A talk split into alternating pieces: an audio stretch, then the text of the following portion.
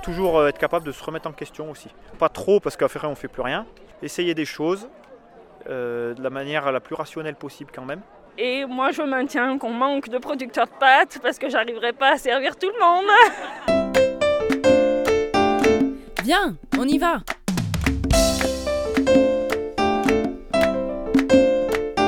Le podcast des artisans et des paysans en mouvement. Signé La Julio. Pour ce dernier épisode de notre saison en Auvergne-Rhône-Alpes, la Juliaude débarque à la fête du bio. Ce grand marché annuel réunit agriculteurs et artisans à côté du Puy-en-Velay. C'est un passage obligé pour la Juliaude, friande de nouvelles rencontres. On vous laisse découvrir l'ambiance festive et ensoleillée de ce mois d'octobre.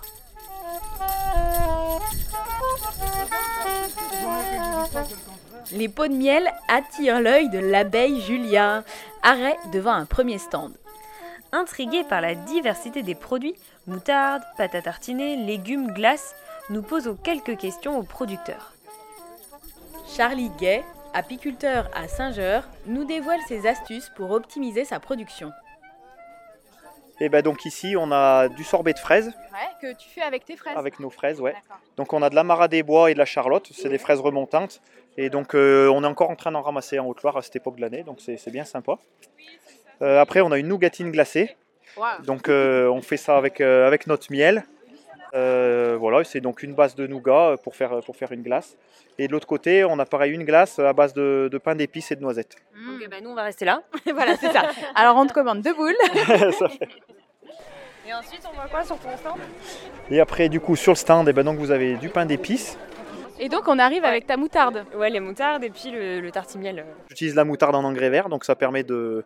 ben, je, je valorise en produisant une moutarde.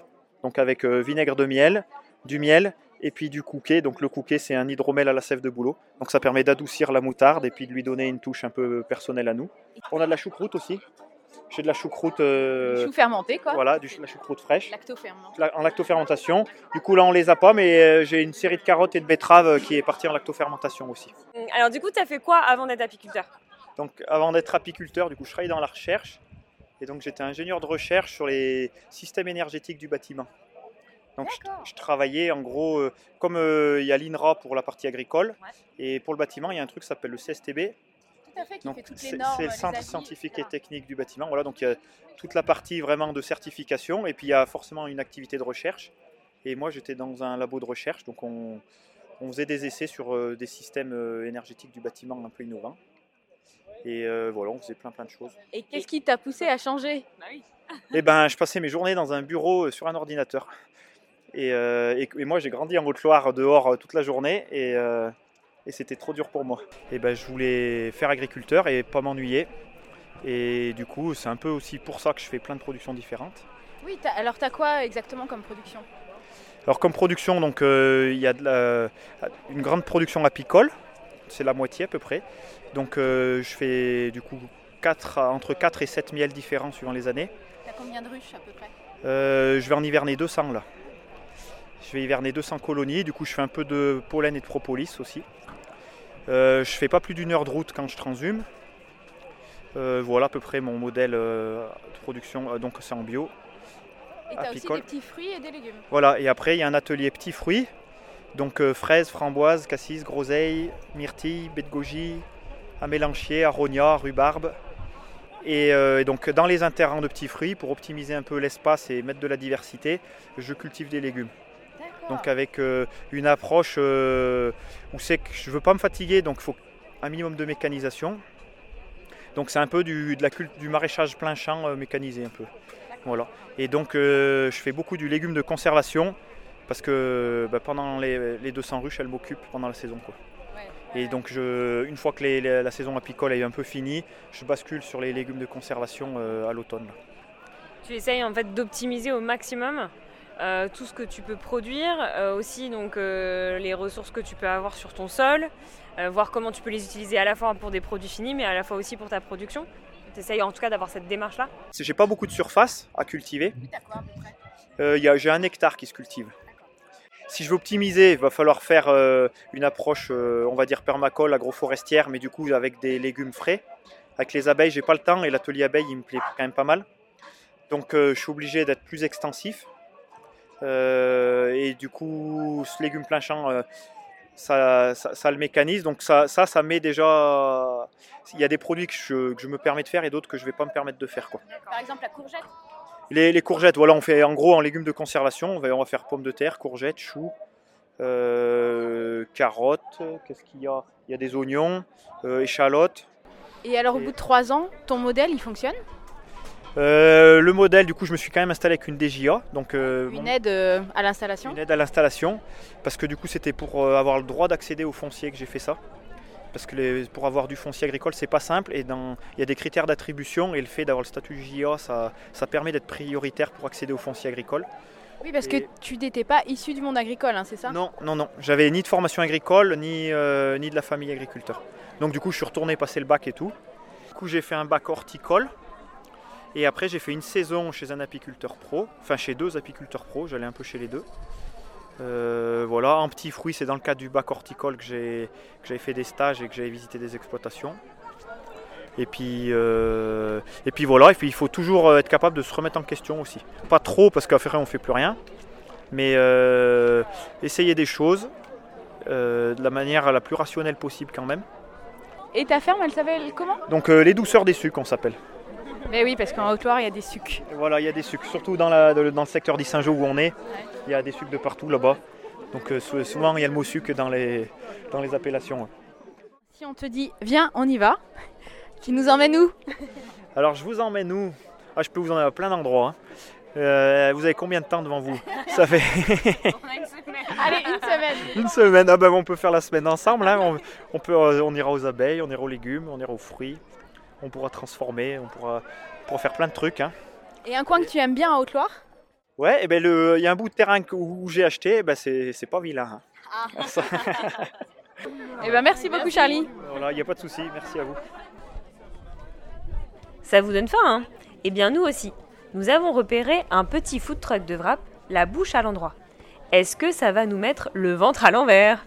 Ah ah ah Bon, pour nous en assurer, nous interrogeons Thibaut sur l'origine des produits. On produisait déjà des pommes de terre et maintenant on s'est mis à produire du blé, des blés de variété ancienne et euh, donc on les utilise à la fois pour les wraps mais pour tout un tas de choses et on fait des mariages, tout ça donc on, est amené à faire des pâtisseries. euh, nous on produit la pomme de terre, on la transforme, euh, on le disait en plein plein de choses différentes mais beaucoup de frites évidemment et à la fin du coup on roule à l'huile. Alors pas nous parce que notre bagnole est trop récente mais ça se termine du coup il y, a des- il y a des gens en Auvergne qui roulent à l'huile de friture bio, c'est la classe. Ça sent- alors que ça sent bon sur nos routes c'est un peu grâce à nous. Allez, on tente l'expérience, on achète deux wraps à Thibaut. Nous sommes attirés par une musique celtique, un bel endroit pour déguster notre repas.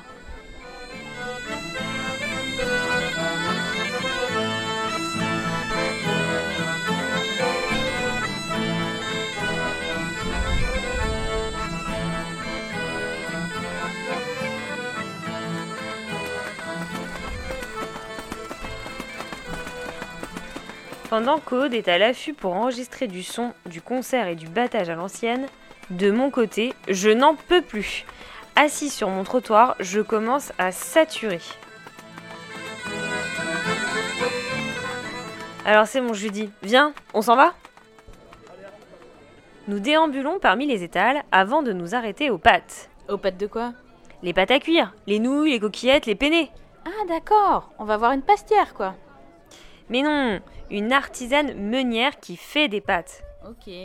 Bon alors, Elodie Bory a créé son entreprise à Saint-Christophe-sur-Dolaison, en parallèle de celle de son mari, en GAEC avec son frère. Elle a la particularité de transformer chaque céréale de la ferme en farine ou en pâte. Cela fait combien de temps que tu es installée? Ça, ça va faire 4 ans au mois de novembre.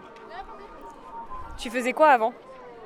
Ah, alors j'étais cellière maroquinière, salariée pour une grande marque de luxe. Et est-ce que ça fonctionne bien là aujourd'hui, ton activité au bout de 4 ans? Comment tu la qualifierais? Déjà au départ, je m'étais dit que je me laissais trois ans pour voir venir, pour pas trop me mettre de pression non plus, mais en mettre un peu parce qu'il fallait quand même avoir un peu de résultats. Et finalement, au bout de quatre ans, bah, c'est au-delà de, au-delà de mes espérances et au-delà des expériences, des espérances du GAEC parce que, parce que là, ça, en trois ans, on n'a fait que augmenter. Donc euh, la part de céréales que je transforme par rapport à ce qui est produit. Et, euh, et, là, on arrive à notre max, c'est-à-dire que moi, je ne pourrais pas faire plus. Niveau stockage, euh, on n'arrivera pas à faire plus non plus. Et puis le but, c'est pas, c'est pas non plus de monter une multinationale, c'est, c'est de mettre en valeur notre produit, de le vendre localement, le plus localement possible et le plus en direct possible. Tu as combien de variétés de pâtes? Trop Beaucoup parce que je travaille tous les céréales qui sont produits sur la ferme. Donc je travaille le seigle, je travaille la lentille, je travaille le petit épeautre, le blé ancien et le blé moderne. Voilà, ça, tout ça en gamme de farine et en gamme de pâtes. Et après les pâtes, euh, je, travaille aussi, euh, je travaille aussi des pâtes colorées, donc des pâtes avec de la betterave que je, dont je me sers euh, chez des maraîchers locaux, des orties qui sont cueillies sur, par exemple sur des cueilleurs sur le Mézin, voilà, quelques épices. Et pour le marché du samedi, je fais des raviolis. Alors on avait deux raviolis aujourd'hui. Un euh, fromage au lait de vache de producteur de notre commune, le GAEC des Ampons, avec des carottes au cumin. Et l'autre, c'était du potimarron avec euh, du sésame, des oignons et de la poitrine fumée. Mmh, ça devait être bon. et puis des pâtes fraîches, blé ancien et œufs. Je crois que j'ai vu les, des pâtes euh, quatre couleurs, c'est ça? Voilà, ça c'est mon best-of. ouais, c'est une pâte, euh, bah, c'est une pâte qui est arrivée assez rapidement euh, dans les idées parce que parce je regardais aussi un peu ce qui se faisait déjà. Il y a des industriels qui font des pâtes en couleur mais qui n'ont pas de goût. Alors j'ai dit moi je vais faire une pâte en couleur mais qui a plein de goût. Et du coup, bah, il est sorti la pâte en couleur de Haute-Loire, donc euh, avec de la betterave, de l'ortie et du curry. Alors il y a quand même pas mal de, de, production et de producteurs bio en Haute-Loire. Est-ce qu'il y en a beaucoup qui font des pâtes Et est-ce que le marché des pâtes, comme tu fais, euh, pourrait accueillir d'autres producteurs? Alors, le marché des pâtes, eh ben, moi, quand j'ai démarré, il n'y avait personne.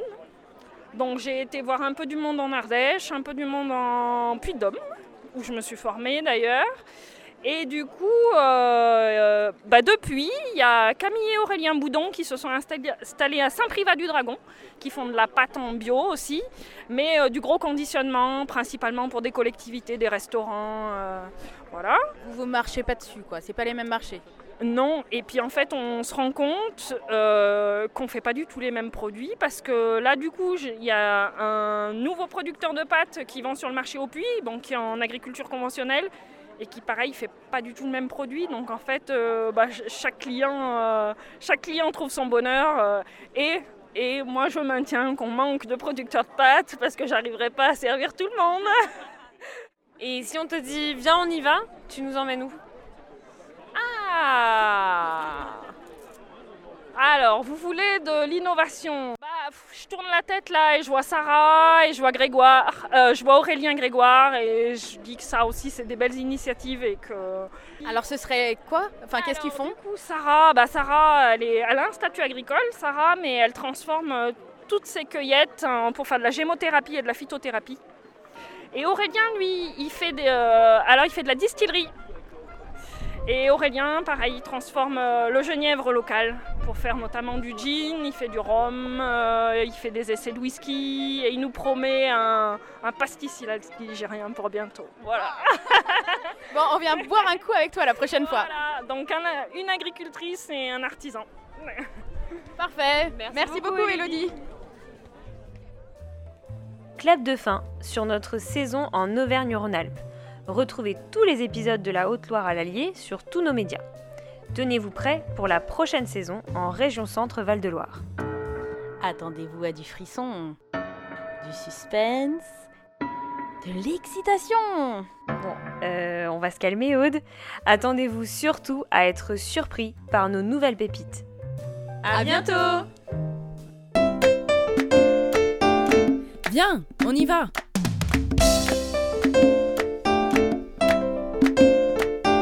le podcast des artisans et des paysans en mouvement. Signé La Juliole.